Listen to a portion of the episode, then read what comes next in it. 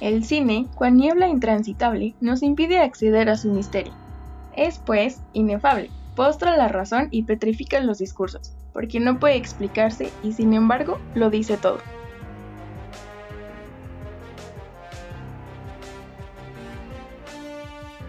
Amigos, bienvenidos de nuevo a un episodio más en este canal. Bienvenidos a Cinefable. Mi nombre es Ana. Hace mucho no platicaba con ustedes. Creo que solamente estuve en un episodio, pero ya estamos de vuelta.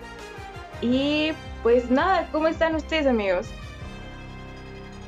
Sí, Ana, rediviva. Hace como 10 o 9 programas, creo, ¿no? No, salió como el sexto. Ay, Dios Salud. Mira, Ana, ya lo contagiaste, ¿ya ves? Perdón, es que me dio COVID y me morí un tiempo, pero ya estamos de vuelta. Por favor, cuídense pues. mucho. ¿Verdad? No, ¿Quién más está aquí? Preséntense. Safo. Bueno, creo que ya es bastante evidente que yo soy la otra chica de Cinefable Podcast. Así que hola, yo soy Lili y estoy muy feliz de estar una vez más con ustedes. Si no Muchas me gracias. no me doy cuenta. Neta. Mm. Bueno, esa fue Nutella Girl. Yo soy Serge. Aquí el, el que más habla en el podcast. Un gusto estar. Ya 13, número de la suerte. Eh, depende desde qué cultura lo mires. Bueno, la nuestra, Siempre hay la que ver el lado nuestra, la de positivo. Incluso de la prueba COVID. Pues no, tampoco estuvo tan padre. Creo que lo, lo peor fue de. Lo peor fue no tener el sabor de las cosas, porque se me antojaba un buen cualquier cosa, un chocolate, este, no sé, comer un cereal, y no me sabía nada, o sea, todo me sabía igual a nada. Y, o sea, tampoco olía nada, entonces si llegaba mi novio y se puso perfume, no, no podía olerlo, o sea, como de, ah, chido. Fue muy triste, la verdad. Se agradece el esfuerzo, mi amor, pero en él. Hola, buenas noches. Al habla tripas. Sigamos. A lo mejor a ustedes también les dio COVID y por eso andan viendo pura película gacha, ¿eh? Mm, ya. Una cosa es ser COVID, otra cosa es ser un enfermo mental. Mm, Estamos mm, de acuerdo. Ay, ¿qué pasó? Óyeme. Oye, en cuanto a cordura se refiere, ustedes saben que nunca he sido precisamente una persona sana, así que Bueno, pues voy a- Ah, bueno, pasemos pues a ver. a nuestra sección de noticias. ¿Qué nos traen, colegas? Pues bueno, pido a primer lugar. En primera, en primera instancia, gracias. ¿Dónde está mi premio? En la basura. ¿Dónde pertenezco? No, en fin, joven, ahorita no se lo vengo manejando. pésimo servicio. En fin, resulta que Amazon Prime ya tiene fecha ofi- oficial para los primeros tres episodios de la serie animada de Invincible.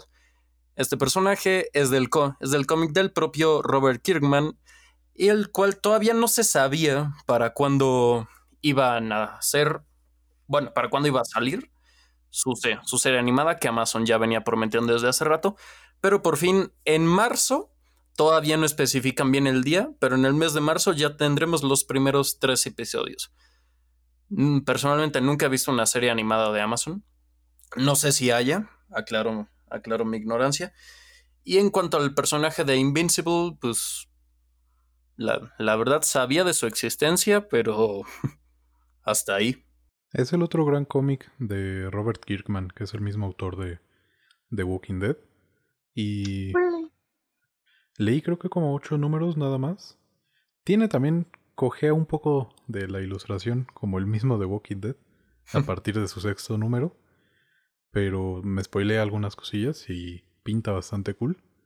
Y pues también Amazon anda preparando una, una serie de, de. no solo de Dungeons and Dragons, sino también de el principal referente que es Critical Role, que transmiten sus partidas en, en YouTube y en Twitch. Qué. Entonces, me parece que sí traen toda la iniciativa. Ojalá hagan cosas chidas. A ver qué sale, a ver qué sale. Yo sigo esperando la tercera temporada de The Boys. Ah, pero acaba de salir la segunda, entonces sí se van a tardar un poquito. Lo sé, pero la emoción nadie me la quita. Hablando de series, eh, ya se va a estrenar la segunda temporada el 25 de enero. La de Snowpiercer, no sé si la han visto. Mm, te diría que sí, pero mentiría. ¿Está buena? Sí, mira, te comento rápidamente. Eh, hay una película anterior a eso que, de hecho, el, el eh, ah, se me fue el nombre. El director es el mismo director que hizo Parásito. Ajá. Ah, y sale Chris Evans. Con eso lo convencen, ya pueden ver la película. Está muy buena, de hecho la vi ayer. Y de esa, de esa, de, en realidad era de una novela, de un libro. De ese libro hicieron la serie.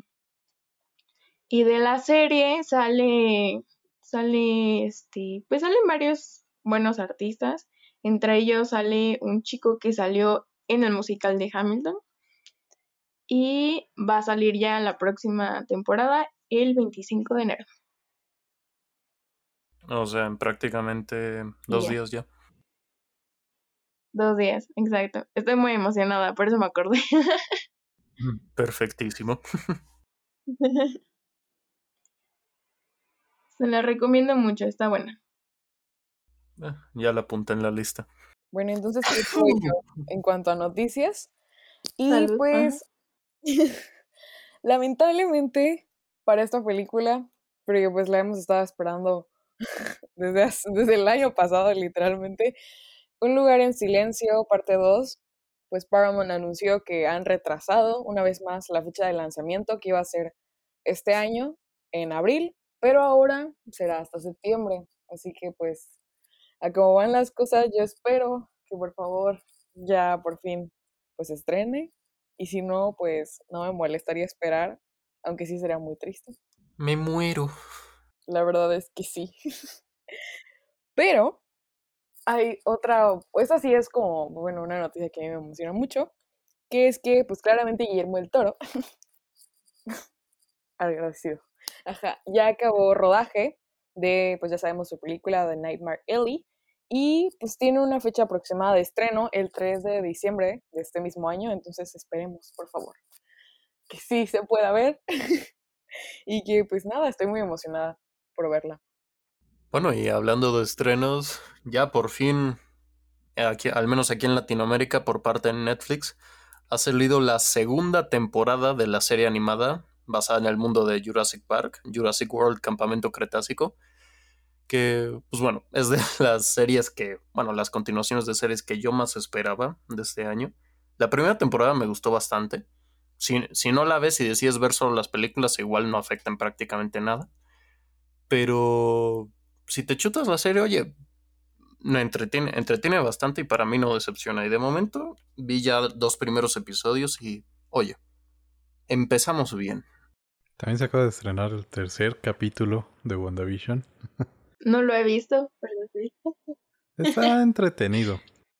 Y hablando de postergar estrenos, la película de Morbius, que es este ambientada en el universo de Spider-Man, y es un villano muy icónico que sale el maravilloso y hermoso Jared Leto. Se iba a estrenar en octubre de este año, el cual, no es cierto, el octubre del año pasado, el cual postergaron hasta enero, pero del 2022. Y dale. sí, caray. Bueno, la situación no da para mucho, así que puedo entender por qué. Mientras no hagan lo que hicieron con Gambito nunca salió. Que nunca salió. Gambito es la película maldita por excelencia. Sí. Este, Patrick Stewart, el actor que hace de Xavier en, en X-Men, fue vacunado. Bueno, recibe la vacuna de COVID-19, el cual yo necesito también. Y pues ya, también, también ya la recibió su compañero, eh, se me olvidó cuál era su nombre, pero hace el actor de Magneto y Gandalf. También fue de los primeros que recibió la vacuna. Otra vez se quemó de que no nos escucha porque ya la habíamos dado. ah, jiji, perdón. ah, pero también vacunaron a, a Chachanaga, a Arnold Schwarzenegger. Y está cool porque en su video dice que ven conmigo si quieres vivir, ¿no? Exactamente. Estoy checando aquí en Twitter, el Twitter oficial de Jared Leto, y comenta que Morbius se estrenará, como dije, de, bueno, lo cambiaron hasta el 2022. 21 de enero del 2022 para que aparten esa fecha en su calendario. Ok. Apartadísima. Espero no se atrasen, bueno, más bien lo posterguen todavía más. no, que no le hagan un escuadrón suicida. Por favor. no más, please. y bueno, pues parece que con eso cerramos nuestra sesión de noticias de la semana. Ah, bueno, la toma de las luciérnagas de 1980 y qué? 88. 88. De Isao Takahata. A ver. No sé por qué comienzo a hablar yo primero, si aquí Lili es la mera mera fan, pero bueno. En fin. Me aventaría a decir que esta es la película, al menos que yo recuerde, la película más cruda y triste de Estudios Ghibli. Porque es básicamente es lo que es una, representación de la guerra visto desde el punto de vista de dos niños. Bueno, aunque uno ya está medio mayorcito. Pero no, no, no en muchas películas animadas llegas a ver eso. Y te, no te esperarías, al menos yo no me esperaba la primera vez que la vi tanto nivel de... ¿Cómo se lo dice? No, de tristeza, de realidad, viniendo de Ghibli, que se dedicaba a hacer películas en su mayoría un tanto alegres. Pero, oye, entiendo por qué varios dijeron que se les rompió el, el cocoro al verla. No sé si vieron, pero justamente esta semana que tenemos estas dos películas, en redes como que resurgió una imagen que, que dice algo como de la película dura hora y media, pero duele toda la vida. Sí, yo sí lo veo mucho. Esa, esa hora y media no es hora y media. Pero, pues bueno, en fin, si hay algo que a todos nos queda claro, es que la guerra, la guerra, la guerra es cruel. Por mucho que no sé, tengamos series, películas, libros, cómics, videojuegos en los que personajes bélicos puedan ser retratados como héroes y cuyas aventuras nos diviertan, la realidad es una cosa muy distinta.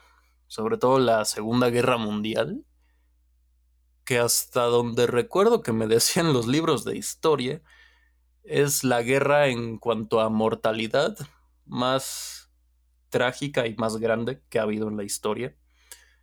No solo por las muertes de soldados, sino por también la muerte de muchísimos civiles en, en varios de los bandos.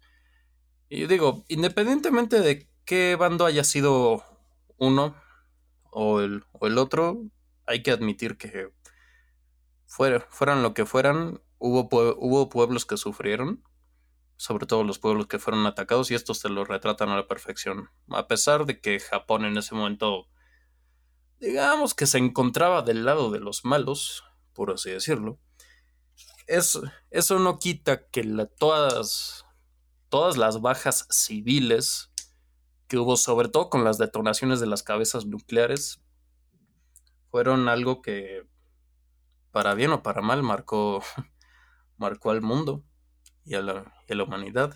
Y en esta película, si bien no se retrata el, la detonación de Hiroshima y Nagasaki, bien los, los bombardeos que, que se muestran son un tantito intensos. Ya vimos cómo, bueno, alerta de spoiler, cómo acaba la mamá de nuestros protagonistas.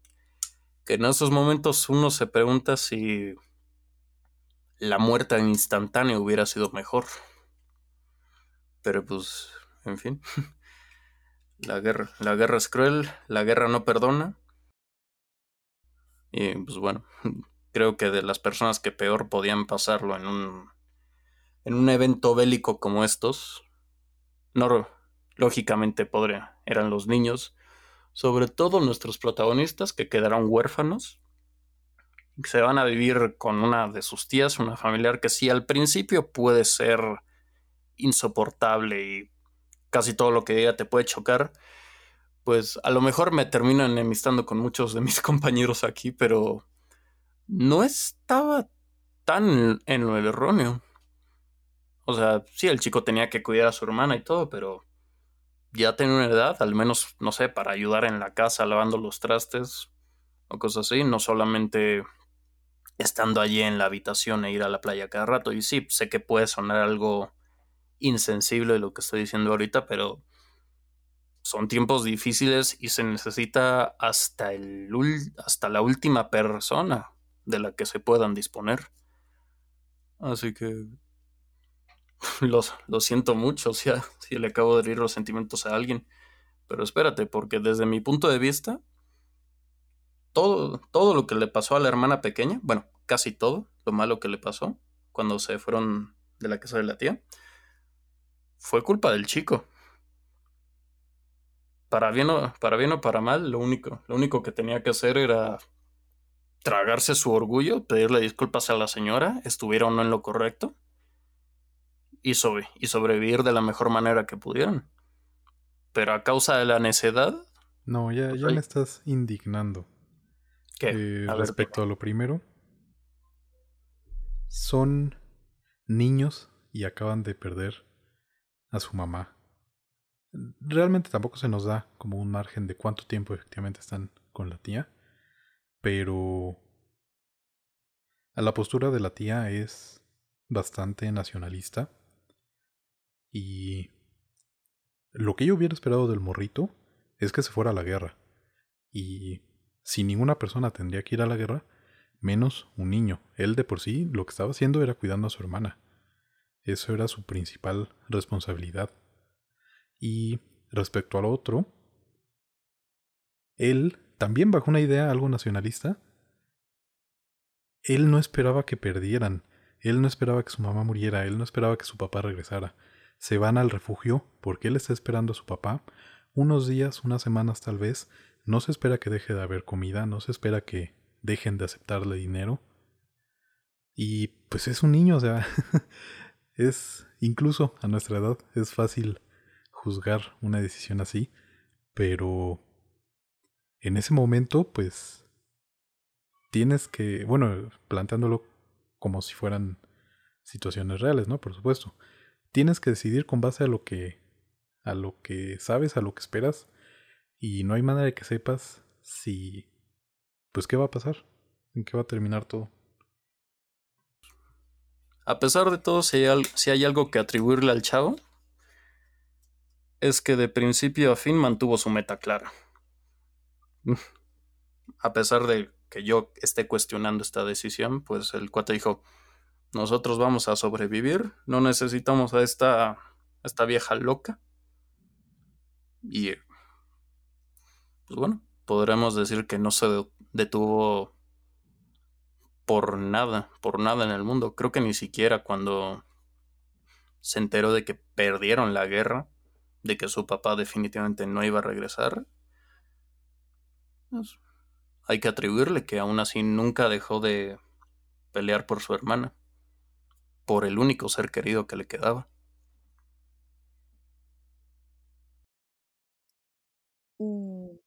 Pues bueno, creo que ya me toca a mí. Eh, y pues quiero decir que esta película yo la he visto varias veces, pero siento que esta vez, bueno, para poder hablar más con ustedes y tener como este debate que está sucediendo ahorita, me fijé mucho más en los detalles en cuanto a lo que pasaba alrededor de los personajes y obviamente de los personajes secundarios. Pero siento que antes nada más era como de que veía la historia y ya, pero no veía el trasfondo. Y siento que estuvo muy claro el hecho de que, pues sí, o sea, va a sonar, no sé cómo voy a sonar esto, pero sí, eh, la percepción de privilegios está muy fuerte, o sea, porque pues, por ejemplo, vemos que al principio la mamá está como muy tranquila y serena pues para que sus hijos no tengan miedo de que pues van a ir al refugio y todo va a estar bien y así. Y pues cuando se enteran de lo que pasó en el refugio y que fue bombardeado y todo eso, la primera que se les acerca no, nunca dejan en claro quién es. Supongo que es alguna amiga, vecina o no sé. Y lo primero que dice es como de, ustedes están bien, ya viste a tu mamá, o sea, como que todo el tiempo está preocupada en sí porque pues saben que, o sea, ella sabe que pues solamente les queda su mamá. Y después de eso trata como de darles su cosa de que él dice, ah, ya les dieron su porción de galletas, pero siento que hay personas que con tal de que, en el caso como de la tía, con tal de que esta idea absurda de es que los que están haciendo algo por nuestro país merecen más que los que no están haciendo algo que sea como ir a luchar, merecen más que, o sea, ellos, por así decirlo hubiera dicho como, ay, ya no hay, o algo así, o de que ni siquiera le hubiera tocado el tema de las galletas, porque se ve que el niño ni siquiera sabía de esas cosas, o sea, fue como de, ah, no, no nos han dado nada, porque pues obviamente él tenía la presión de, de qué está pasando con mi mamá, ¿no? Y luego el, el hecho de ver cómo, pues los, o sea, los soldados, cuando pues ya alguien había muerto, era como, bueno, ni modo, ya no hay espacio, a la fosa común, ¿no? Y era como, no sé, como que esa parte de ya, no, no digo, es que sí es, sí se dice como restar importancia, ¿no? Pero es como de decir como estamos en tiempo de guerra, no hay momento, no es momento para llorarle a nadie, hay que ser fuertes, pero es como de, ¿qué? O sea, o sea, entiendo que tú estás yendo allá a defendernos y todo eso, pero no, no significa que los de acá tengamos que literalmente quedarnos, como diría mi queridísimo Snape, como un cerdos, o sea, cerdos criados para el matadero. Y pues, sinceramente, la actitud de la tía creo que es la que más me, me decepcionó. Es fácil el personaje que más vas a odiar de la película. Es que en sí no lo odié como de que, ay, señora, sino porque, o sea, fue más como de, no sé, yo pensaría que, no sé si, bueno, bueno, yo creo creer que es su hermana, ¿no? O sea, de la mamá. Del papá, más bien, creo. Del papá, no, es que no, la verdad no sé. Me, perdón, si les sí, no, creo que cuando les empieza como a tirar indirectas para que ellas se larguen, dice, ah, ¿no tienes unos familiares de tu mamá ahí en Tokio? Ajá, sí, muy bien, muy bien. Es que, por ejemplo, ella sí tiene mucho esto, como lo que les venía diciendo, que hay personas que es como de, no, no, no, solamente hay que darles a los que están haciendo algo por nuestro país, por, por, por defendernos y todas esas cosas. Y siento que se aprovechó de algunas cosas que, por ejemplo, no me había dado cuenta de esto, pero en la primera, de las primeras escenas cuando están con, o sea, con los niños antes de que les gritara de que, que estaban comiendo mucho y no sé qué, de que de su arroz, ella hace una sopa que se ve que tiene un buen de ingredientes, se ve que tiene de que tofu y algas y todas esas cosas. Y solo se los da a sus hijos. Ajá, y cuando le sirve, o sea, de que se ve como literalmente la cuchara solamente agarra caldo y se lo da a Seita y a Zetsuko. Y lo así de que cuando le va a servir a sus hijos o a su esposo, de que ah, bien el cucharón. Y es como de, o sea, como que neta son pequeños detalles que te ponen mal porque es como de tú eres madre ¿Cómo, o sea, cómo no, no sé, cómo no empatizas con esos niños que lo perdieron todo? O sea, no saben dónde está su papá, no saben, o sea, su mamá acaba de morir, acabas de dar los, o sea, lo único que les quedaba de su mamá, que era un recuerdo que entiendo por qué lo hizo, de que pues necesitamos comida, pero no sé, o sea, el simple hecho de decir como de, no sé, de que mitad y mitad, fue como de, mm, o sea, no sé, como que se me hizo un poco raro porque dije, ok, entiendo, son las telas de mamá y en sí le pertenecen más cantidad a los niños. Y también entiendo que tú les diste la casa, o sea, de que quédense aquí conmigo y cosas así, pero pues también ellos no tienen nada. O sea, ella por lo menos, o sea, como dice, mis hijos, mi familia está yendo allá y por lo menos reciben ciertas cosas, ciertos beneficios, pero el hecho de ya quitarles una porción a los que no tienen, o sea, es como de, aunque tú ya tengas, como que esa parte me dio mucho como, o sea, por eso dije más decepción que odio, porque no me sirve de nada odiar a un personaje ficticio, pero sí me decepciona más saber que realmente hay personas así. O sea, es como de, y sobre todo lo vemos ahorita en pandemia. Y, o sea, pues con el tipo lo del desabasto que hubo, eso fue como, creo que, fue, creo, creo que fue lo primero que me, se me vino a la mente. O sea, de que tú ya, ¿para qué necesitas 50 mil rollos? O sea, es como cosas así.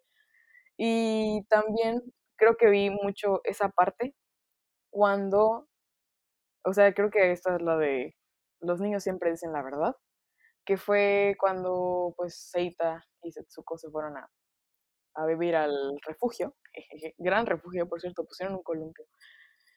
Y había niños que estaban como pues jugando y cosas así, que se veía que, o sea, no, no, no se veía exactamente como de la clase o algo así, pero por la manera en la que hablaban, sí se veía como que eran familia de pues personas que tenían casa. Pues, ajá, o sea, exacto. Entonces era como de que yo nunca viviría aquí, yo nunca comería esto. O sea, como que cosas así que dices, ay, o sea, o sea es como de, ah, no sé si me, esa creo que me enojó más de los niños, porque era como de, sé que tú no piensas así, pero te hicieron pensar así.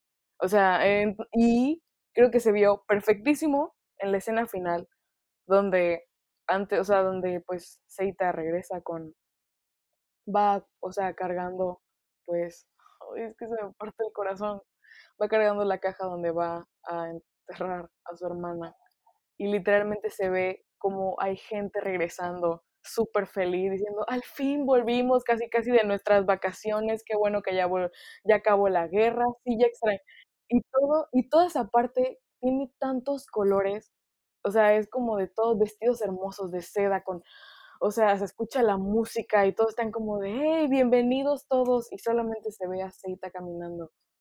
O sea, y pues a lo mejor las personas que pasaron al lado, estoy súper segura, que aunque sea ficticia, me vale, porque es lo mismo que está pasando. Y dijeron como, ay, o sea, como este qué o qué, sin saber, sin conocer, porque la gente solamente hace eso.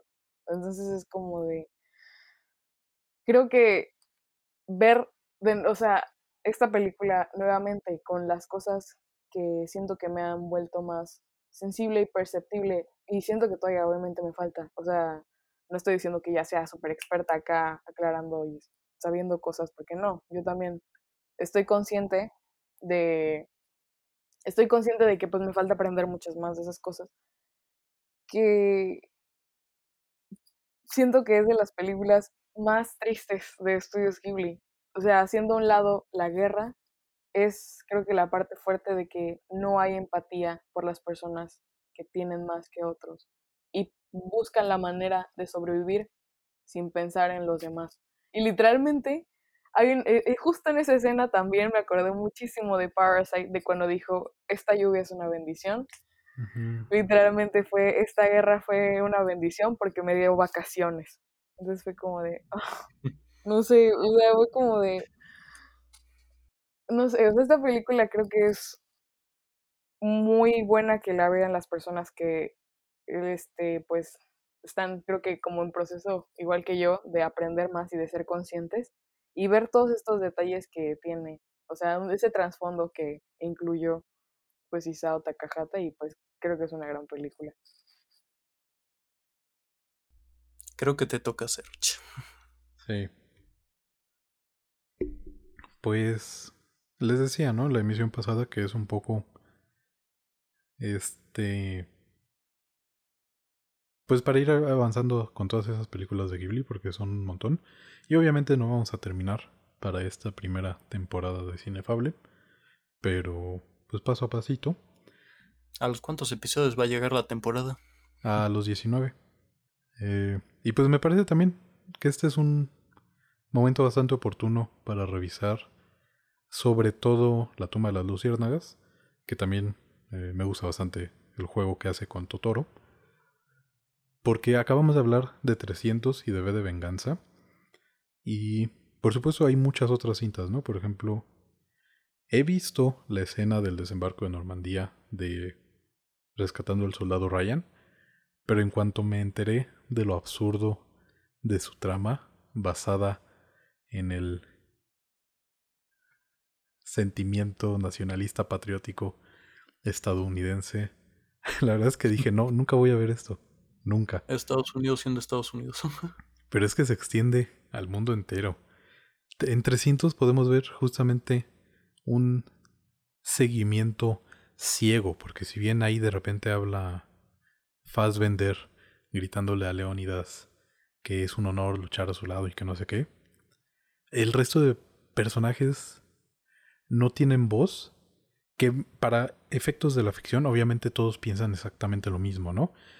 Pero todo el cine es ficción y si bien sí existen un poco extremos, 300 obviamente está como en el extremo justamente más ficcional y las tumbas de las luciérnagas, si bien es animación, no tiene que influir en su nivel de ficcionalidad, pero sí se mantiene un poco más al lado contrario que 300. Se tiene en las películas bélicas esta generalización en la que cae 300, ¿no? Y también por el otro lado tenemos a V de Venganza, que si bien representa una revolución popular, podría caer en lo mismo porque incluso, por ejemplo, con la participación del compañero de Finch que se une a la marcha, o que aparentemente se une, ¿no? Podría ser simplemente una escena simbólica en la que vemos que, que él está ahí bajo una máscara. Pero podríamos caer en la misma generalización que 300. Y un poco ambas tienen estas, por, por supuesto, ¿no? Con muchas otras películas. También, ¿cómo se llamaba la de Gibson? Hacksaw Ridge, algo así, ¿no? Braveheart. No. Esa no. ¿No estás hablando de la de Escocia? No, no, no. La que protagoniza protagoniza este ay, Andrew Garfield. Hasta el último, hasta el último hombre, en español. En inglés tiene otro que obviamente no tiene Sí, nada que ver. tampoco, con... tampoco me la aprendí en inglés. Sí. Y un montón de películas, ¿no? Incluso Star Wars, incluso El Señor de los Anillos, caen en lo que podríamos llamar una cultura de la guerra. O sea, no solamente, obviamente, ¿no? Las series de policías, eh, Misión Imposible, etcétera, etcétera, ¿no? También otras obras que parecerían no tener nada que ver con la realidad o con una realidad ficticia plasmada, sino con una una realidad fantástica, tienen que ver. Y incluso llegamos a ver en la tumba de las luciérnagas como en este momento en el que en el que ay, ¿cómo se llamaba? el hermano Mm, Seita. Seita. En el que Seita está ya en el pienso en refugio Estrella de los Caballeros del Zodíaco. que canta esta como canción, no sé, épica del ejército, ¿no? A pesar de que está padeciendo los efectos secundarios de la misma guerra. Ahí estamos bombardeadísimos. No sé, Europa qué tanto, pero al menos América sí. Con bastante contenido de este tipo. Ya no solo las narcoseries, ¿no? Cosas que podrían ser más aparentar ser más inocentes. Eh, incluso videojuegos. Eh, Halo, Years of War. Al ser un producto que parte de la guerra puede llevar los mismos valores, a pesar de que no tenga ninguna base o ninguna intención histórica o política, ¿no? Y pues por eso creo que es un buen momento para, para revisar estas cintas. También recordando lo que había mencionado, ya investigué. Eh, François, François Truffaut fue el que dijo que no podía haber películas 100% antibélicas. Y si bien estoy relativamente de acuerdo con ello, sí hay un par de cintas que podrían acercarse lo suficiente para ser consideradas antibélicas en su totalidad. La tumba creo que sí está en un extremo positivo de ello. Por ejemplo, ahí... Eh, pues la misma Salvando al Soldado, Ryan, con su escena de Normandía brutal, podría aparentar... de opening, ¿no? Ajá. Podría aparentar que intenta ser antibélica, pero luego tienes a todos sus demás protagonistas muriendo por la misma razón que supone critica su primera escena. De hecho, si ya de por sí no tengo suficientes personas que me odian, pues ahora voy a meter más, sale en la herida. Lo único bueno de Salvando al Soldado Ryan es la escena de apertura. Y hasta ahí. Porque todo lo demás también tendrá. Al menos tendrá una calidad decente de. Es de Spielberg, ¿no? Creo que sí. Pero. Pero pues sí, en cuestión de ideas. Híjole, no. Pero esa justamente. O también la, la de Mel Gibson, que ya se me acaba de olvidar otra vez el nombre, se situaría en un intento de antibélico, pero malo. Porque al final termina siendo como, no, lo malo a la guerra sin Dios. Pero bueno, las tumbas de las luciérnagas me parece que sí estaría en un extremo positivo de esta perspectiva. Por supuesto, habrá tontos que sigan apreciando la breve acción de los bombardeos en la película, esta escena eh, pues bastante gráfica para el estudio, para la misma película de la mamá herida. Pero si hablamos de una es que. Ni siquiera ya está, ni siquiera está herida, ya es casi casi que un despojo. Sí. Hablando de una lectura más correcta, pues sí, eh, es una película antibélica. Y antes de pasar a, a desarrollar más a fondo todo. La musicalización es bastante bonita, es sentimental, por supuesto, dulce a la vez que, que trágica y eso sí es bastante sobresaliente. Obviamente tiene esa intención de hacerte llorar. Hay quienes podrían no no pues no gustarles, ¿no? Que, que una banda sonora esté tan presente en algo que intenta pasar por por algo más real, real sentimental, sí. Pero tampoco me parece que llegue al punto excesivo. Tal vez está rozándolo, a mi parecer, pero sí está bastante presente, pero eso sí, lo hace bien. No es mala en ello. Y la primera vez que la vi, no me percaté de cómo está narrada. Me parece ya, hoy en día, interesante que su forma de narrar su historia sea a través como del espíritu de Seita reviviendo su vida. Porque que una vez, no sé si está escuchando esto, eh, con una ex, vimos eh, The Notebook. No, por favor. Protagonizada por mí. Vaya. este. Y al final, pues me quedé. Está entretenida, ¿no? Pero dije, ¿por qué decide meterte las escenas del futuro? Si va a ser.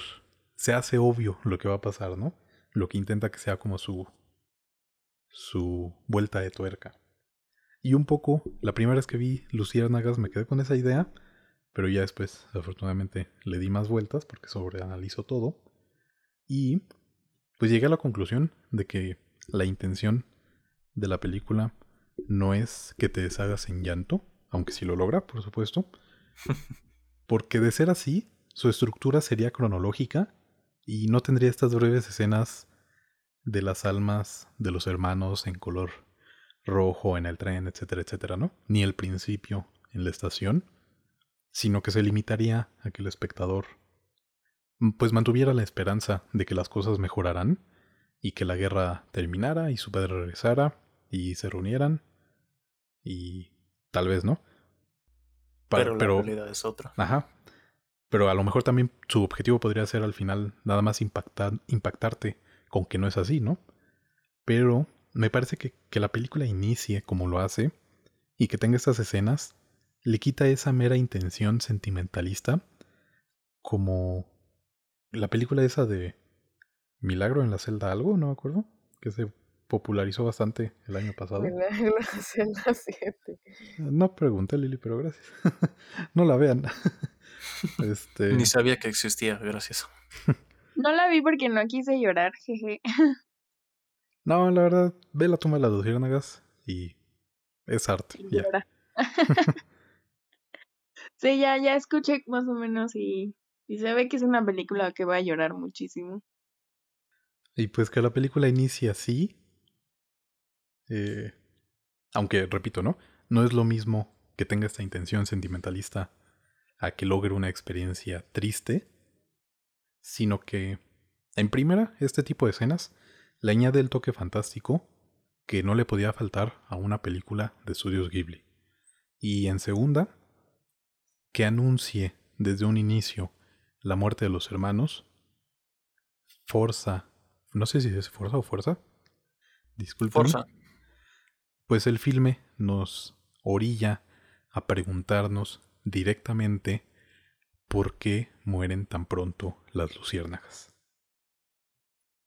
Y también, ¿no? Esa fantasía de estudios Ghibli se queda en un sueño, en mera esperanza, tanto del espectador como de los personajes, a diferencia de cómo se maneja la fantasía en las otras películas, ¿no?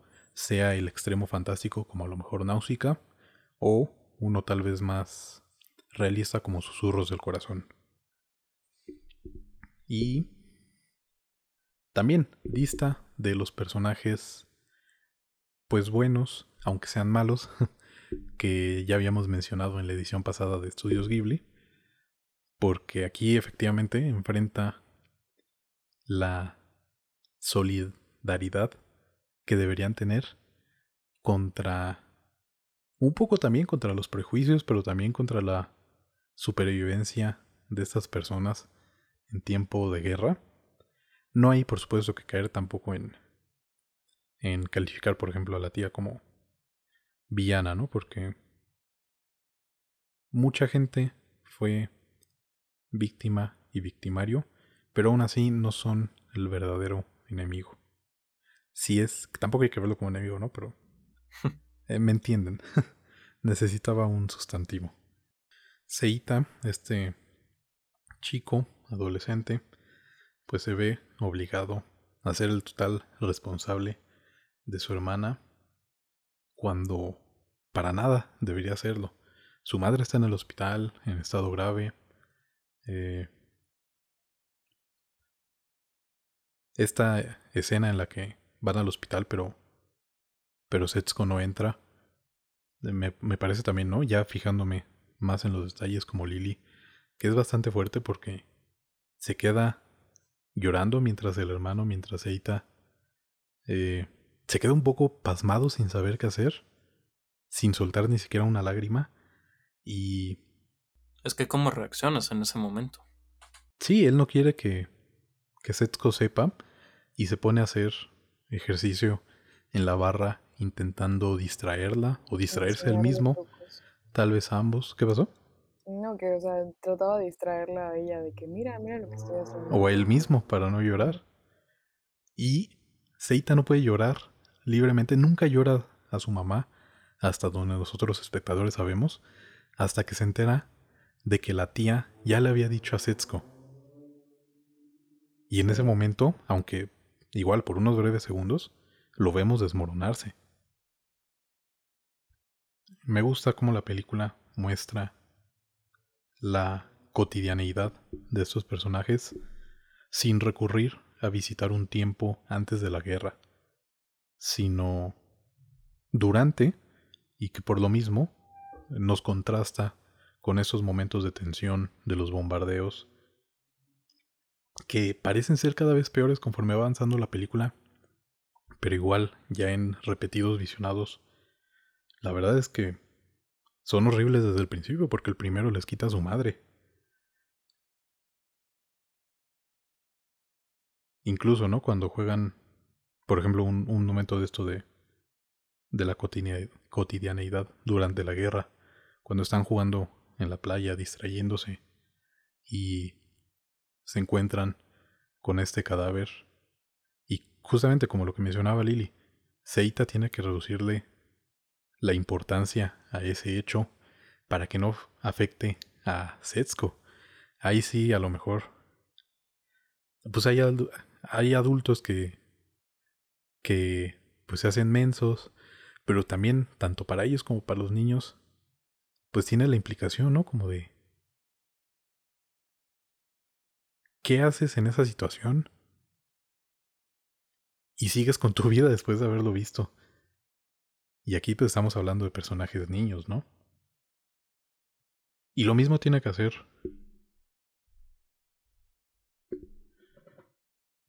con los con los demás bombardeos. no, todavía aguanto. Y creo que iba a decir otra cosa, pero se me olvidó de este, de este punto. Pero bueno. Habla Lili.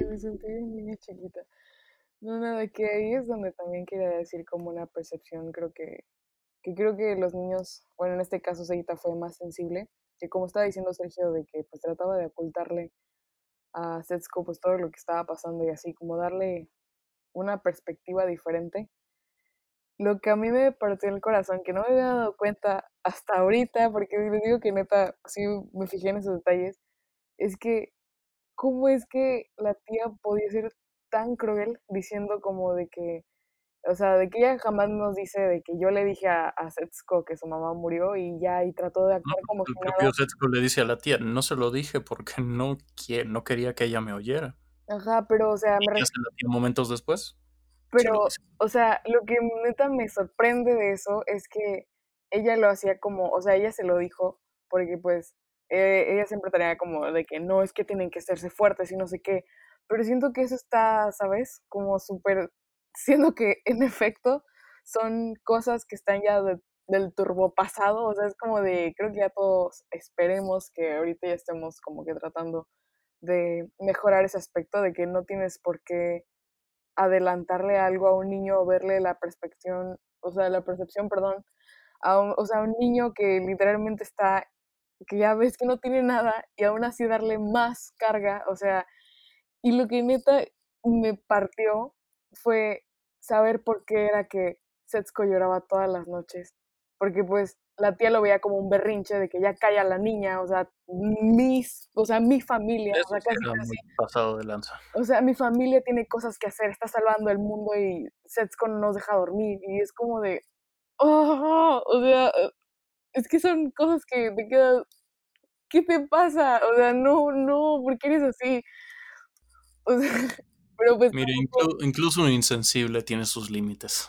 No sé, pero tampoco, o sea, no, no quiere decir como de que, no, obviamente no conocemos a la tía, no conozco su historia, pero el hecho de que siga teniendo como estas cosas de hay que decirles, aunque sean muy chiquitos, la verdad y así directa y insensible, la verdad es que de cierta forma pensé, o sea, como de, ¿qué te hicieron o qué te pasó que no lo pudiste hablar, o sea, como sabes, como por qué te retrasiste tanto que te estás desquitando con unos niños.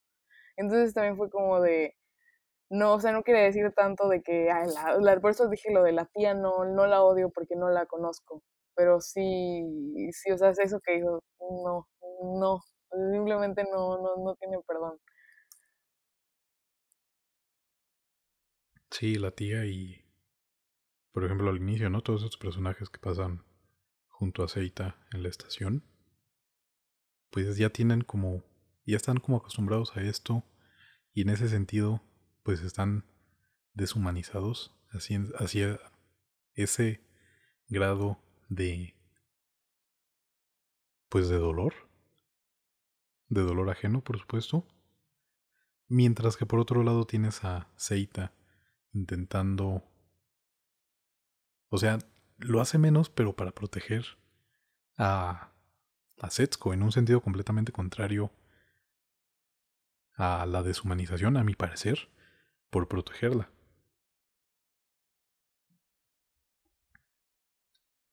También pues notamos, ¿no? El contraste que tienen ambos hermanos eh, cuando la situación todavía no empeora. Sobre todo, por supuesto, eh, la pequeña Setsuko de que pues están alegres.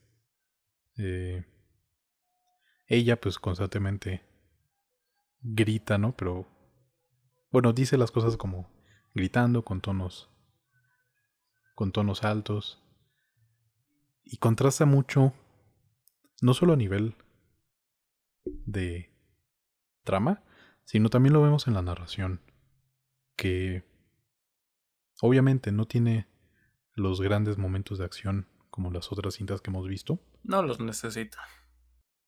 No, pero en cuestión de animación, eh, en general la animación de Ghibli es bastante buena, ¿no? Pero en esa cinta, al no tener esos grandes momentos, no es que no lo necesite, sino que a lo mejor esos son los momentos más vistosos para notar la calidad de su animación. Aquí lo hace justamente a través de los detalles. Contrasta la Setsuko colorada con chapitas, eh, que baila, que se mueve de un lado a otro, que incluso vemos en el final, ahí en las afueras de, del refugio ya abandonado, a modo de como de fantasma, de espíritu. Contrasta con la Setsuko, pues ya moribunda, sin energía, delirante, sin color en la cara. Y justo de la misma mano de la animación que te ha dado momentos de acción, eh, joviales, como incluso la misma película que hace después Totoro, eh, hace a montones, ¿no? También hay, por ejemplo, un detallito, me gustó como la comida se recontextualiza en este ámbito cinematográfico porque no significa lo mismo una comida en la realidad que en una película. En muchas veces, digo, en muchas veces, en muchas películas, a lo mejor cae en lo mismo de que una película es simplemente eso, se intenta, eh, digamos, plasmar este nivel cotidiano, ¿no? Que nosotros, obviamente, eh, gente privilegiada que puede comer tres días al, tres veces al día, pues tenemos. Y aquí, a través de, de que vemos el proceso para conseguirlas, de preparación, de los personajes comiendo, a través de la animación, a través de algo que no es documental, y justamente como hacen los niños que visitan el refugio después, como también mencionaba Lily, que, que cuestionan como de quién comería esto, etcétera, etcétera, ¿no? Esas comidas que a lo mejor deberían ser cotidianas, se recontextualizan aquí para hacer banquetes. Y también, por supuesto, ¿no? Tiene su peso en. Pues en todo el viaje de supervivencia que intentan hacer los hermanos protagonistas. Ahí. creo, creo, que ya dejaron de mover las sillas mis vecinos. No sé si se escuchó. Tantito, pero no afecta. Tenemos aquí. También, ¿no? O sea, es que no, no parece que sería una película de estudios Ghibli. Sí tenemos este mundo cotidiano, eh, fuertemente ligado a lo natural, con casas sencillas, eh, como de maderita, con jardines, etcétera, etcétera, ¿no? Y contrasta sobre todo la misma película consigo misma por esos elementos que constantemente irrumpen en el cielo, esos aviones de metal que surcan los cielos y que provocan toda la destrucción y dolor. No solo los protagonistas, ¿no? sino un montón de gente que a veces vemos, que a veces no vemos, pero que sabemos que había ahí. Y si bien ya habíamos mencionado, es un tema constante en Ghibli, este asunto de la industrialización contra la naturaleza o el o la explotación de la naturaleza, ¿no? Como en Pompoco. Aquí la vemos presente, también está presente en, en otras películas, incluso Parasite, esto que mencionaba Lily de, de la lluvia, podría ser leído como tal. En Bong Joon-ho también está presente en. Pues justamente en, en Snowpiercer, en Okja. Y pues bueno, aquí en esta película no falta, ¿no? Y podría ser, es bastante sutil cómo se maneja a través de únicamente esos aviones. Y justamente hablando de aviones, ya habíamos mencionado también en en la edición de Ghibli pasada, que existe una metáfora del vuelo en muchas películas de estudios Ghibli, todavía no compruebo si en todas, pero también no es un aspecto, digamos, extradiegético, al menos ajeno a la obra en sí, sino que depende tanto de, de su contexto de realización, de su contexto autoral, etcétera, etcétera, ¿no? Que bueno, ya depende cada, de la postura de cada quien puede o no tomar en cuenta esto, pero pues existen, ¿no? Efectivamente temas, uso de recursos retóricos, eh, etcétera, eh, en la carrera de un mismo autor, de una corriente, de un grupo de autores, etcétera, etcétera. Y en Ghibli, como estudio, pues no es la excepción, tenemos eh, esta metáfora del vuelo como sinónimo de libertad. O también no es siempre el mismo. Aquí, en Luciérnagas, se ve a... Bueno, vamos hermanos. Pero obviamente sobre todo Setsuko. Que juegan como a volar. Y es un poco esa, ese deseo de libertad que tienen, pero obviamente los personajes nunca vuelan y nunca alcanzan esa libertad que buscaban. Tenemos ahí, ya habíamos mencionado que Lily se había reído del trompo en el que vuela Totoro. Hablaremos después de, de lo que implica para Kiki que vuele, ¿no? Pero pues aquí está presente. Y vemos cómo cómo la guerra desola el entorno sin dedicarle realmente grandes y extensas escenas a estos momentos de, de guerra, podríamos llamar, a los bombardeos. Y las escenas que sí están de estos bombardeos, me parece que están justificadas que estén ahí porque afectan a los personajes de una u otra manera. Ya sea el primero que empieza a destruir la casa, las casas vecinas, eh, que hiere por supuesto a, a, su mamá, o los posteriores, el que aprovecha Seita para robar las casas.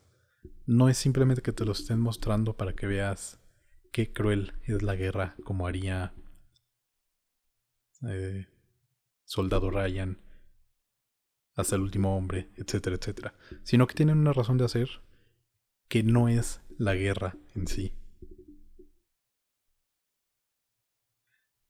Y pues la película justamente cierra con con los hermanos viendo esta urbe que nunca conocieron, que nunca fue su hogar, levantada ahí tranquilamente, justamente como decía Lili en, en el verdor de la naturaleza, completamente ajena a ellos.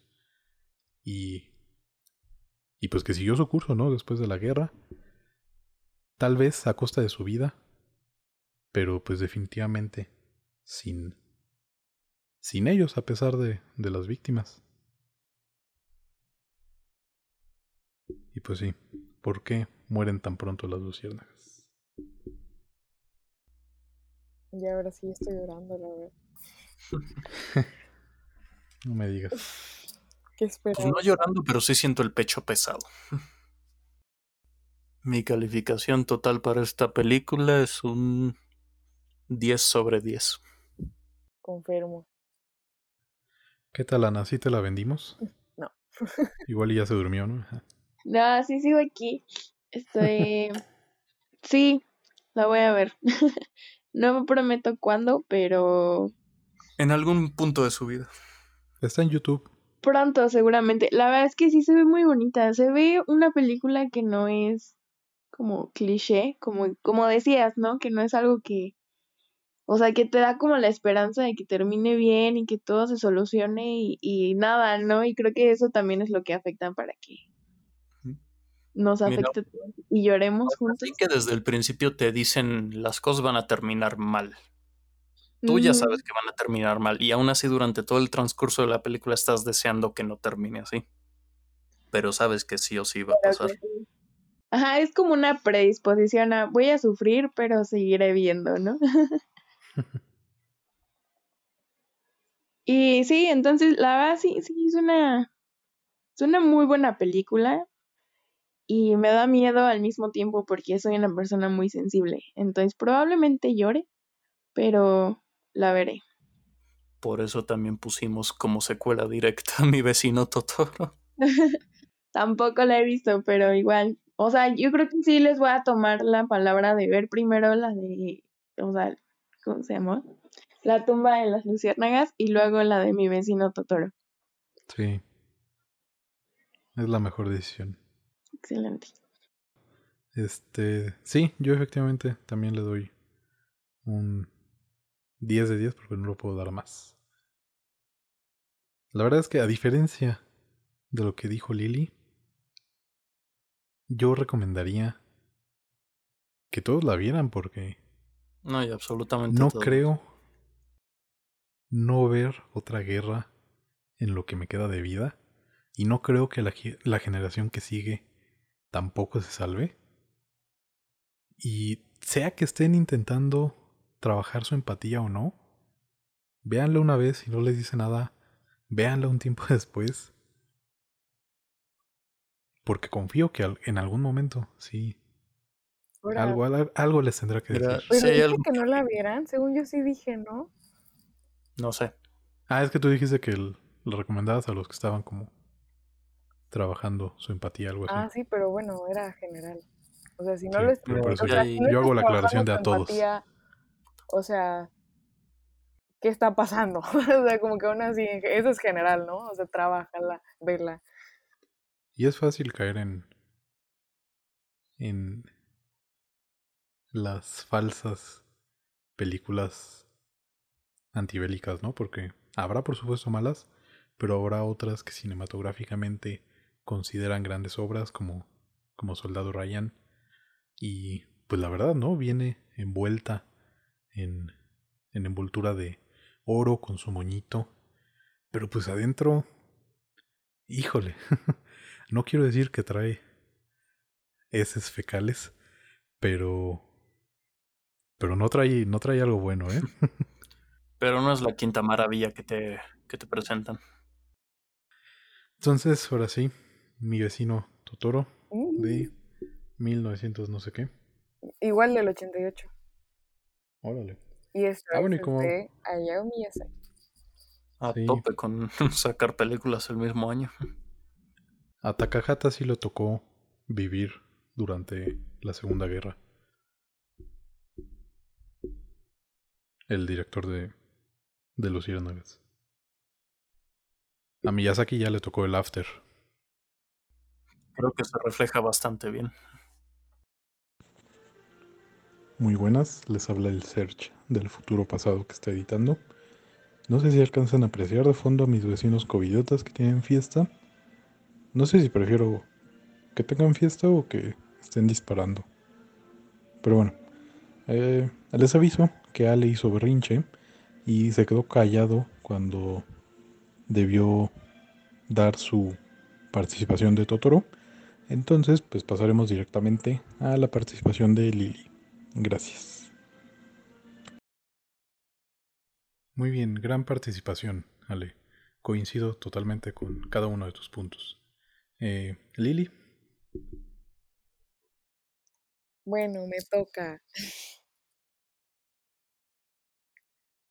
Muy bien.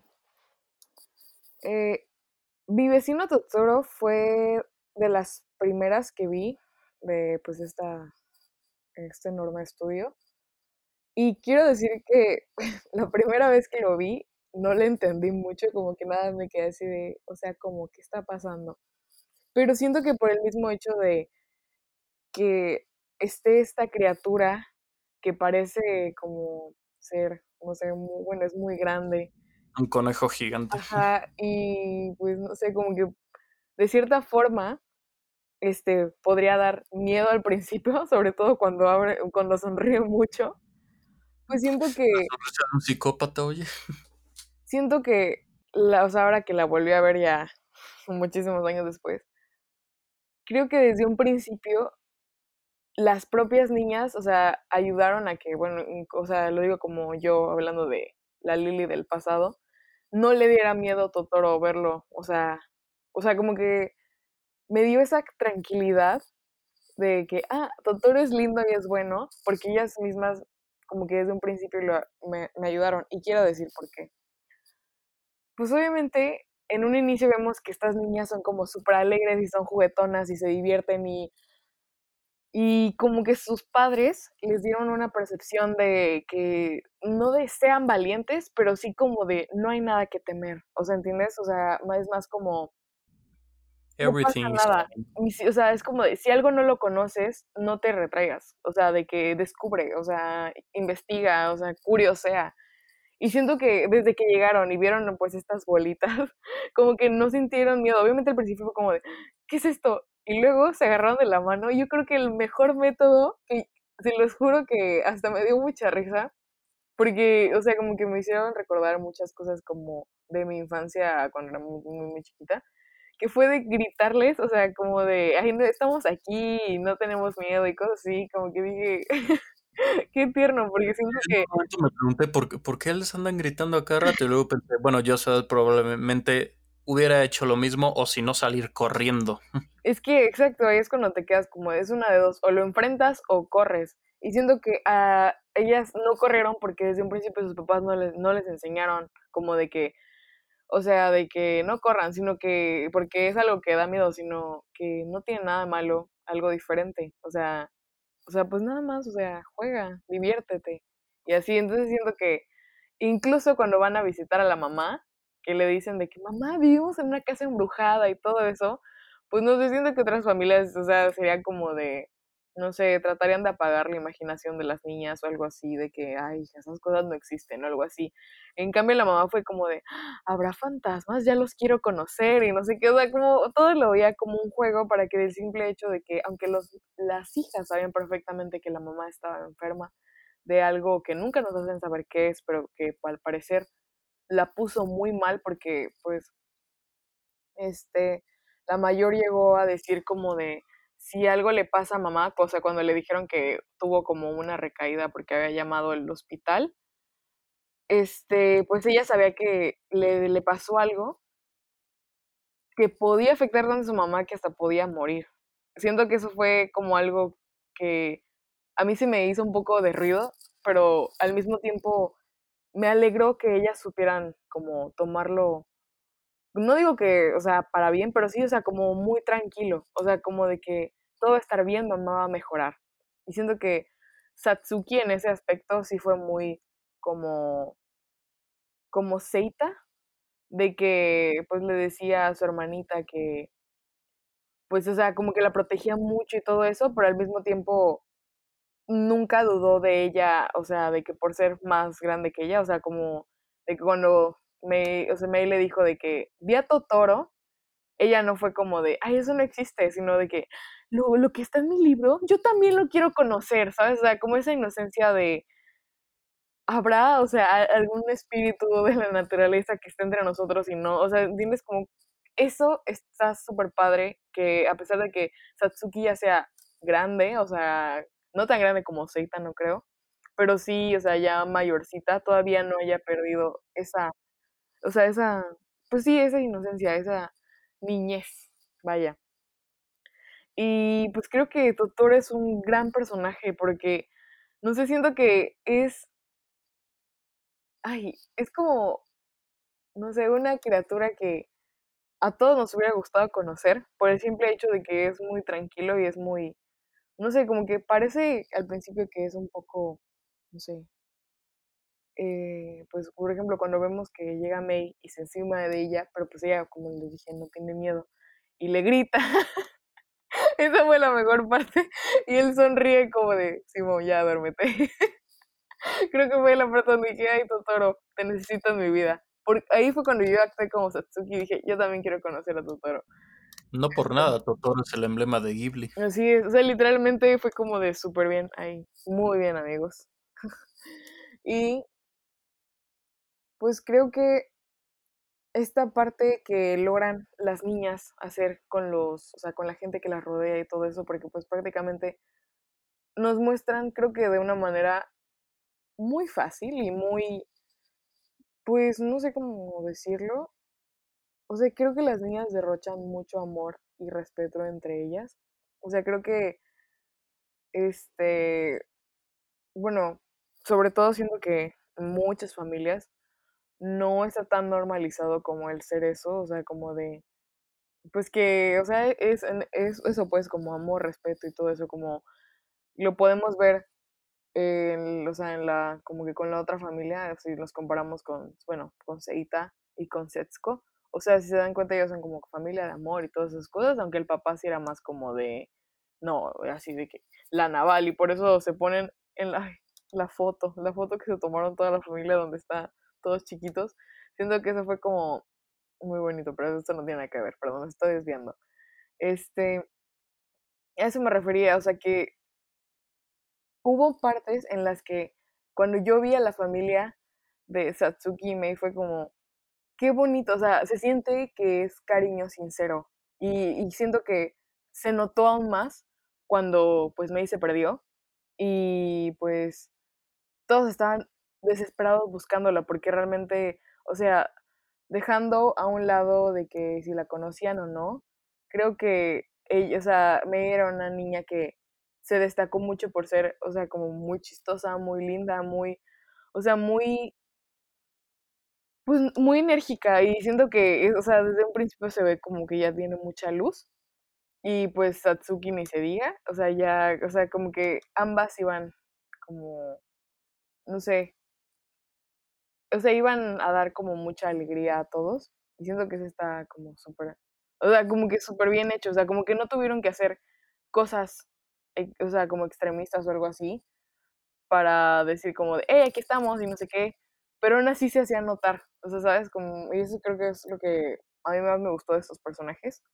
Y creo que la parte del final, lo, de, lo que había dicho, lo del maíz, este, se me hizo muy tierno porque, pues claramente nunca vemos que la hermanita escriba algo en, en él, pero el hecho de que lo, o sea, de que vemos al final de que te amo mamá y todo eso y, de que ella sabe que estuvieron ahí, pero en ningún momento fue como de que se preocuparan, o sea, como de, no, mis niñas salieron, algo así, porque pues como creían tanto en lo que ellas decían y sabían que, o sea, como que la mamá y el papá, o sea, como que confiaban mucho en ellas y obviamente estaban conscientes de todo lo que hacían, porque pues ellas tenían la confianza de contarles.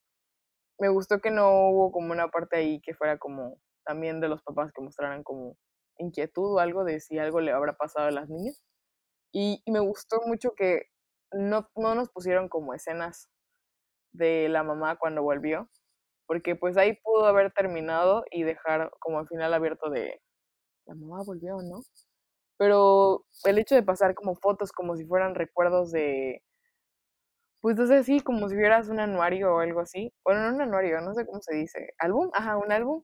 Creo que se me hizo más satisfactorio que en sí ver escenas como, por ejemplo, lo vimos en la tumba de los que era para recordar cómo era Setsuko y cómo fue su vida en el refugio, que ahí siento que sí nos ayudó un poco más a ver cómo ella pues seguía jugando y seguía pues viéndole un lado positivo a todo lo que estaba pasando con su hermano.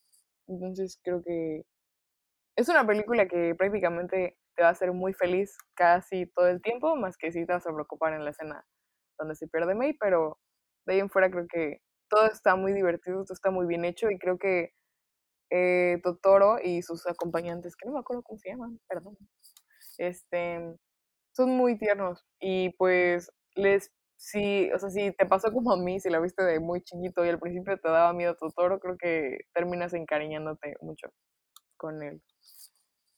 Ghibli en general se caracteriza por, en mayor o menor medida, por supuesto, tener como una narrativa paralela al cuento infantil o al cuento literario, podríamos decir. Y que en el caso de Ghibli, pues podríamos incluso bautizarles como, como cuentos cinematográficos. Porque tienen pocos personajes, situaciones sencillas, repito, ¿no? En mayor o menor medida, obviamente la tumba de las luciérnagas casi no aplica aquí, pero eh, Totoro, mi vecino Totoro es una, una obra maestra de esto. Y me gusta también como justamente paralela a la tumba de las luciérnagas, como también un poquito empezó a mencionar ahí Lily. Tenemos a esta dupla de protagonistas, a estas dos hermanas, una de las cuales se ve como Seita en la necesidad de cuidar a su hermana menor, en un mayor nivel al que debería una niña de su edad, pero también en un menor nivel al que tuvo Seita. Ah, porque su su mamá estaba enferma, su, su, papá estaba trabajando, yendo a ver a su mamá, etcétera, etcétera, ¿no? Tampoco llega obviamente al nivel de la tumba. Y sí, efectivamente, creo que tanto Setsuko como Mei, ¿y cómo se llama? La mayor. Satsuki.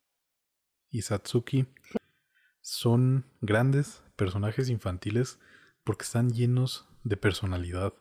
Hablamos, no recuerdo en qué programa, brevemente, sobre un muy mal manejo de los personajes infantiles. Hay, por ejemplo, un buen ejemplo de uno de esos malos casos que me viene ahorita a la mente es mm, Far From Haven, que mencioné en mis antirecomendaciones del el programa antepasado, de que los niños son como niños de comercial, que únicamente están ahí para que sepas que ese personaje es madre, es padre, y punto, no, no hace nada más en la trama. A diferencia de esos personajes, ¿no? Que fuera de que son protagonistas, están tanto en actitud, como en voz, como en animación, dotados de personalidad, personalidad completamente. Y eh, también, ¿no? Curioso que no sé si les pase, tal vez les pase la primera vez que... Bueno, si hacen esto de verlas seguidas, eh, Totoro después de Luciérnagas, pero verlas así a mí me provocó tensión porque estaba esperando lo peor de Totoro, a pesar de que el tono obviamente no se correspondía en nada con Luciérnagas. Y me gusta que sea un mundo real, con importantes y, y evidentes puntos fantásticos, más notorio que en Susurros del Corazón y turbo más notorio que en Olas, ¿cómo se llama? Escucho el, escucho el mar, algo así, ¿no? Ah, puedo escuchar el mar. Puedo escuchar el mar. Pero tampoco a un nivel tan intenso, sin irnos de Ghibli, como en Náusica o El Castillo en el Cielo. Y creo que vale la pena hacer la distinción entre estas diferentes narraciones fantásticas porque son, son distintos caminos que llevan a distintos lugares, a pesar de que puedan o no parecer caminos similares y destinos similares. En cintas, como en Star Wars, no vamos a encontrar referentes reales concretos, es decir, lo que vamos a ver en pantalla es parte de la magia de Star Wars, ¿no? Lo que estás viendo es nuevo, eh, te, te impacta, te maravilla por eso, porque no lo puedes ver en la realidad, salvo cuando ya abusan de Tatooine tienes un montón de producciones ahí. Episodio 2. Eh, y eso, ¿no? Son, son abstracciones de elementos de la realidad. Sabes, por ejemplo, que la trilogía original de Star Wars eh, se alimenta bastante del camino del héroe, que tiene hasta eso una función y propiedades mitológicas, mientras que la trilogía de precuelas es más una tiene por ahí un, trasfondo político de Lucas y Estados Unidos de los de los 90, de los 2000. Y pero es esto, ¿no? Tú interpretas estos elementos fantásticos como abstracciones de cosas reales.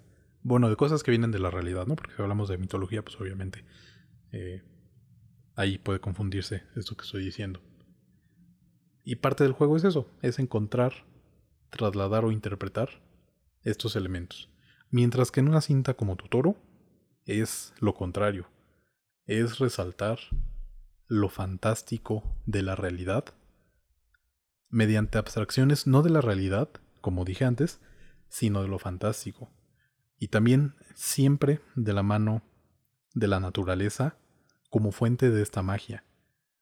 Eh, ahí, por ejemplo, el Castillo en el Cielo ofrece un breve vistazo a un pasado que vivió una relación equilibrada e igual de mágica entre la tecnología y la naturaleza, o como la misma náusica, que es lo que buscaba durante toda su cinta. También creo que vale la pena mencionar que, como otras cintas de Ghibli, no tiene la estructura convencional de Hollywood, de Sid y obviamente no la necesita. Tampoco es que no tenga estructura, sino que tiene su propio modelo de ella. Y un poco como en Luciérnagas, estamos conociendo a nuestras protagonistas durante toda la película, no necesariamente no solamente en su planteamiento, que sí hay elementos que se plantean de los personajes, de su situación al inicio del filme, pero que verlo tal cual como la parte estructural llamada planteamiento me parece una lectura un tanto forzada.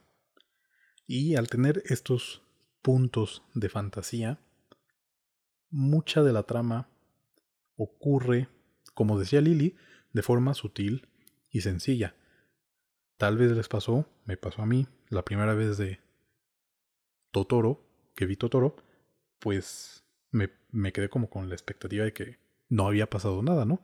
Me había gustado y todo, había sido una experiencia muy agradable, pero no, no terminaba de procesar que habían pasado cosas, porque efectivamente pasan. Me gusta que pasan de forma sutil y sencilla a lo largo de toda la película, y que la trama siempre gira en torno a diferentes sentidos, o al menos esa es mi interpretación, por supuesto, de la pérdida. Eh, obviamente, ¿no? Con la enfermedad de la mamá, eh, la pérdida tiene cabida como, como la muerte, pero dentro de la misma película también como abandono o distanciamiento, cuando el padre no regresa en el autobús y las niñas lo esperan bajo la lluvia. Y lo mismo, por supuesto, tal vez un poco combinado, cuando Mei se pierde, también es gracias al... No esa segunda vez que Mei se pierde, sino la primera que se encuentra con con los Totoros, no sé si se llaman así, y eventualmente se encuentra con Totoro grandote. Y pues es es muy bonito como sin grandes eventos como una guerra una profecía, ¿no? Los grandes, las grandes épicas que hemos mencionado, bueno, he mencionado yo en un montón de episodios, sino que a través de una cotidianidad fantástica, la trama va abordando sus temas y siempre en relación en la a la niñez, como decía Lily. Y, pues ya para cerrar, con la animación existe el prejuicio de que se trata de un género infantil. Y sobre todo la animación 2D, ¿no? Todavía se la perdonan a la animación 3D. Eh, a lo mejor para, para Occidente es todavía mayor el estigma con la animación estilo anime. Y cualquier otro uso que se le quiera dar que no sea una película infantil, pues va a estar bien, pero estaría mejor con un live action por ejemplo, o sea, no, no digo que, que estoy de acuerdo con eso, ¿no? Sino que es como la idea generalizada que se tenga. Y pues sí, hablando editorialmente, los cuentos son sobre todo dedicados a públicos infantiles, también entre comillas, porque algunos no pueden leer, ninguno o ninguno debería eh, poder comprar cosas, ni siquiera libros, sino que dependen de una figura adulta o mayor que sea como intermediario, ¿no? Pero, pues a mí me gusta defender y pensar que un cuento puede ser para todas las edades. No importa su temática, no importa si es Bob Esponja, no importa si es Ghibli. Y pues mi vecino Totoro viene a recordarnos, o al menos a mí, a mí, pues semiadulto, que... Bueno, en primera, la relación con la naturaleza me recuerda también que lo que fuimos es parte, no todo, lo que somos ahora y lo que seremos mañana. Y somos niños porque lo fuimos alguna vez.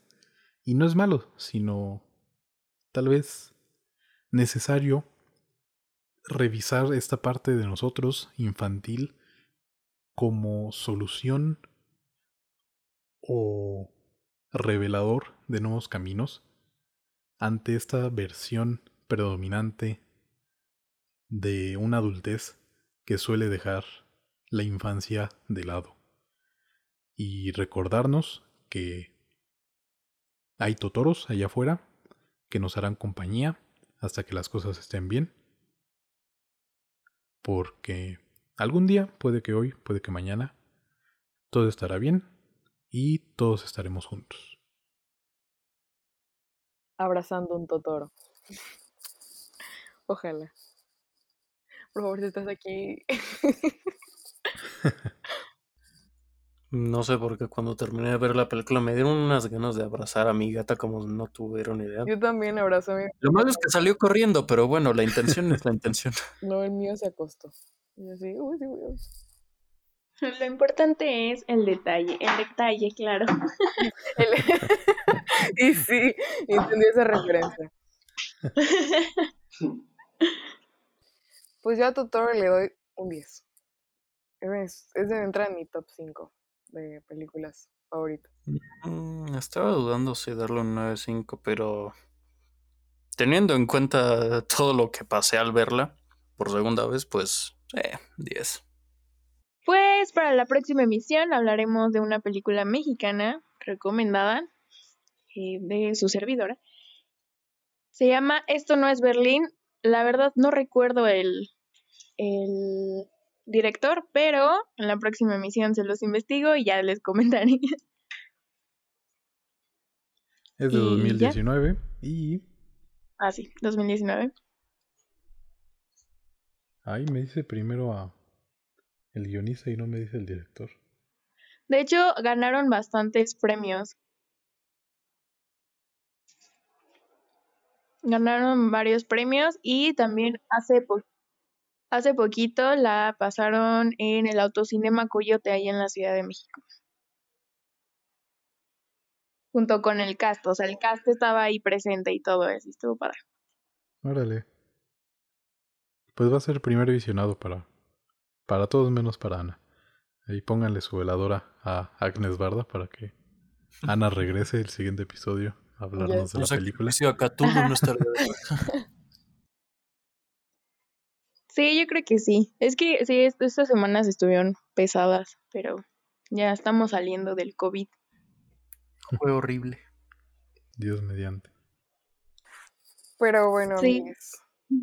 es momento ya de partir. Pero no si antes recordarles todas nuestras redes sociales que estamos, nos encuentran en Instagram y en, en- en Twitter como CinefablePod y en Spotify y todas las plataformas de, de podcast que conocen, incluyendo Apple Podcast como Cinefable. Y pues nada, yo soy Lili.